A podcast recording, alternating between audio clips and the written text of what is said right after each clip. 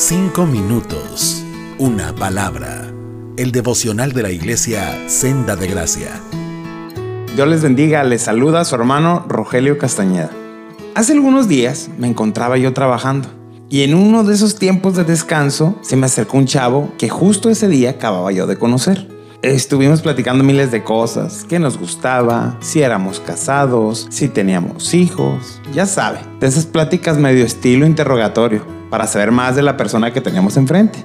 Era una plática muy casual hasta que llegamos al punto donde le compartí que yo era creyente. Entonces el tema cambió radicalmente. Llegamos a una frase o pregunta que muchos de nosotros hemos escuchado. Oye, ¿por qué los cristianos son...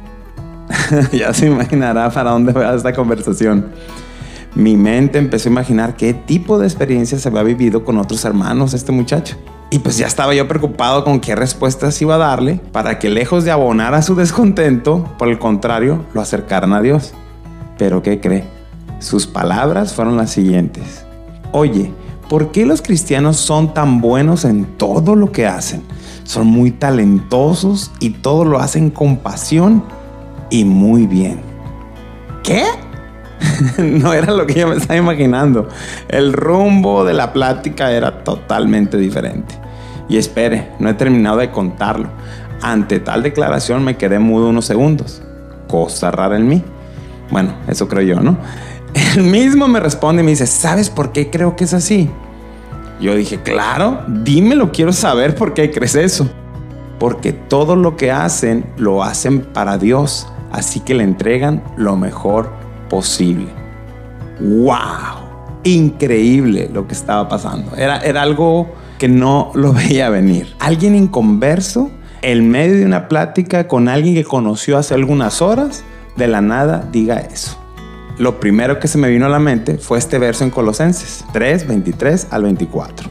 Todo lo que hagan, háganlo de buena gana, como si estuvieran sirviendo al Señor Jesucristo y no a la gente porque ya saben que Dios les dará en recompensa parte de la herencia que ha prometido a su pueblo. Recuerden que sirven a Cristo, que es su verdadero dueño. Este encuentro con este chavo me llevó a una meditación profunda de mi situación actual, laboral y también de mi servicio a la iglesia. ¿Y cuál fue mi sorpresa? Que al adentrarme en el estudio de estos versos y su contexto, veo como uno de los propósitos de esta carta era animar a los colosenses a dejar esa presión social de darle la espalda al Señor, a vivir para ellos y solo para ellos y sus gustos y sus deseos es un llamado a poner nuestros ojos, bueno, a los colosenses y ahora a nosotros, y nuestra mente en las cosas de arriba, a poner nuestra perspectiva en Cristo. Y esta última sección del capítulo 3 es un mandato del Señor a que hagamos todo de buena gana. Como dijo esta persona, con pasión, dando lo mejor de nosotros, lo mejor posible. No como dicen ahora, o decimos a veces, hago como que trabajo porque ellos hacen como que me pagan. No haciendo las cosas a medias, mi hermano. No ser de esa nueva tribu urbana conocida como los mirarrelojes, que nada más están esperando que llegue la hora para salir e irse de su trabajo. No, mi hermano. Se trata de hacerlo bien y siempre pensando que es como para el Señor. El verso 24 dice, porque ya saben que Dios les dará en recompensa parte de la herencia que ha prometido a su pueblo. Recuerden que sirven a Cristo, que es su verdadero dueño. Dios recompensará al que le sirve y culmina recordándonos que Cristo es nuestro verdadero dueño, amo y Señor. No sé yo qué está pasando hoy por tu mente, mi hermano, pero lo que sí sé es que todos tenemos nuestros trabajos y el Señor nos los da para que de esa manera sostengamos a nuestra familia.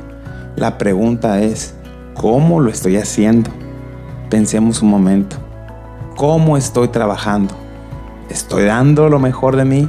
¿Estoy haciendo lo mejor? Si me permites tirarle un poquito más aquí, si estamos sirviendo al Señor en la iglesia, ¿cómo lo estamos haciendo? Ahí sí, como que debería ser en automático, como para el Señor, ¿no?